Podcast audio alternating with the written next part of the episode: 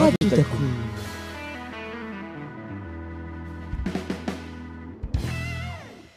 Pour poursuivre cette émission, nous sommes allés à la rencontre du colonel Spet. C'est un ancien pilote et il est actuellement chef du service d'information et de relations publiques de l'armée de l'air et de l'espace. Il a de nombreuses missions. Ça passe par toute la relation avec les médias pour leur permettre euh, bah, d'accéder en fait euh, à l'armée de l'air, de pouvoir euh, faire des reportages.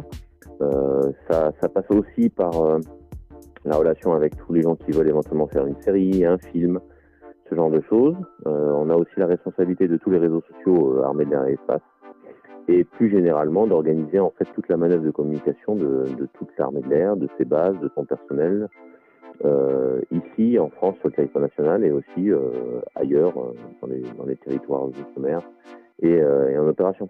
Quel est votre parcours? Alors moi euh, au départ donc j'ai fait un, un, bac de mathématiques, hein. à l'époque ça s'appelait le bac C.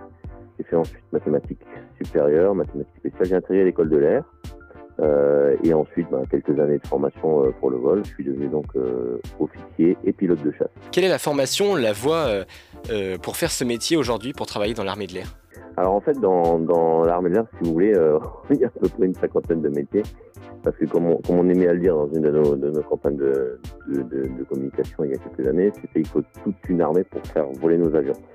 Donc aujourd'hui, un, un, jeune qui serait intéressé pour, euh, pour donner du sens à son engagement en rejoignant l'armée d'air et d'espace, eh bien, il a juste à aller euh, rechercher un CIRFA, donc c'est un centre d'information de recrutement des forces armées, proche de chez lui, ou alors de, passer en, ligne sur, les sites, sur les réseaux de, de recrutement, et puis de, signaler en fait son intérêt pour ça, et ensuite il y aura quelqu'un qui prendra contact avec lui.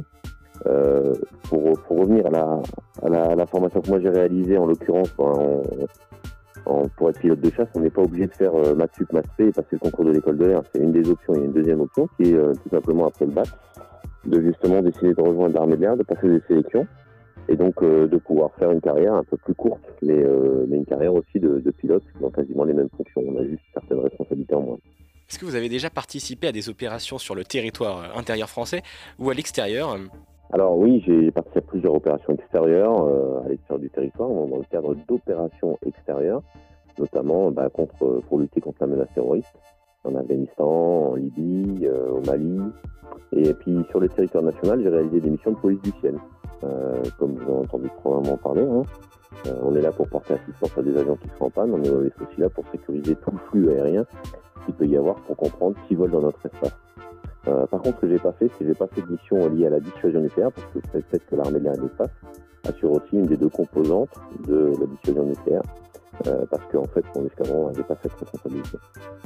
Est-ce que c'est un métier qui est dur mentalement Est-ce qu'il y a des moments euh, stressants, par exemple? Bah, Je pense que, comme beaucoup de métiers, euh, le stress, c'est euh, quelque chose qu'on qu subit. Bon, après, le stress aussi, c'est quelque chose de positif, jusqu'à un certain niveau, le, stress, ça, ça, vous dynamise. Hein. Alors nous, en fait, on se prépare psychologiquement à ça, parce qu'on a tout, un processus de formation qui nous amène. C'est un peu comme un escalier, vous êtes en bas de l'escalier, vous regardez, vous dites, ouais, le, le défi est conséquent, mais quand vous êtes arrivé à à l'avant-dernière marche, vous vous retournez et vous dites j'en ai fait pas mal, mais il n'y en a plus beaucoup à faire. Quoi. En fait, au niveau du stress, oui, c'est quelque chose, on, on s'habitue à ça, on se forme à ça. Euh, on sait que c'est un métier qui parfois peut avoir des aspects dangereux, mais en l'occurrence, l'évaluation des risques, c'est quelque chose qu'on a, on a dans notre culture depuis tout petit. On apprend à évaluer, à les calculer, et lorsqu'on en prend, c'est pour des bonnes raisons. Est-ce que c'était votre rêve de faire ce métier euh, lorsque vous étiez jeune? Ouais, je crois qu'en général, en fait, tous les gens qui font ce type de métier, euh, c'est en effet un rêve qui, euh, se concrétise. Hein. Moi, ça devait être des, des, des, CM2, je pense que je rêvais de voler et puis de donner du sens à ma vie. En l'occurrence, j'ai eu la chance de sauver des vies et de protéger les Français, et puis c'est quand même une mission qui est extrêmement noble. Et euh, ben, il y a l'aspect aéronautique aussi, hein, le côté un peu euh, ce défi de pouvoir être dans le ciel et de voir des choses qui sont magnifiques. Euh, euh c'est super de pouvoir réaliser ce rêve. Quoi.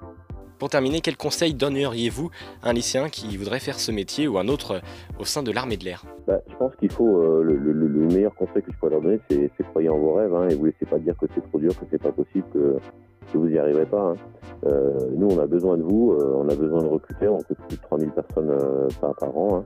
Euh, et puis s'engager dans l'armée de l'air et l'espace, c'est donner du sens à sa vie pour assouvir bah, sa passion de la technologie, de l'aéronautique, travailler en équipe aussi, et surtout un engagement au, au profit du collectif de, la nation, de ses concitoyens, se donner finalement en quelque sorte pour les autres. Mais tout ça dans un environnement qui est extrêmement favorable intellectuellement, on, apprend des choses qui sont extrêmement intéressantes et puis on, travaille sur du matériel qui est de pointe. D'accord, et eh bien merci beaucoup. croyez en vos rêves. merci beaucoup d'avoir répondu à nos questions.